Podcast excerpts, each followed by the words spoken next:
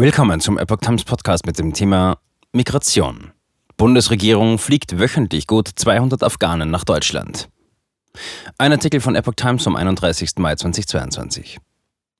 Die Bundesregierung fliegt weiterhin verfolgte Afghanen und ehemalige afghanische Ortskräfte und deren Familien nach Deutschland aus. Es würden im Durchschnitt etwa 200 Afghanen pro Woche allein aus Pakistan nach Deutschland gebracht, schreiben die Zeitungen der Funke Mediengruppe unter Berufung auf das Auswärtige Amt.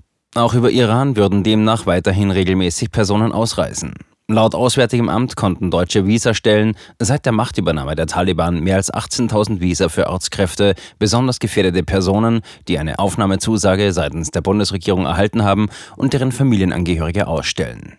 Allein Anfang 2022 wurden demnach innerhalb von zwei Monaten rund 5000 Personen ohne Pässe bei der Ausreise aus Afghanistan auf dem Landweg und anschließend bei ihrer Weiterreise nach Deutschland unterstützt. Seit der Machtübernahme der Taliban in Afghanistan hat es immer wieder scharfe Kritik an der Evakuierungsmaßnahme der Bundesregierung gegeben. Noch immer halten sich laut Medienberichten und nach Informationen der Funke-Zeitungen afghanische Ortskräfte etwa der Bundeswehr in dem Land am Hindukusch oder in Nachbarstaaten auf.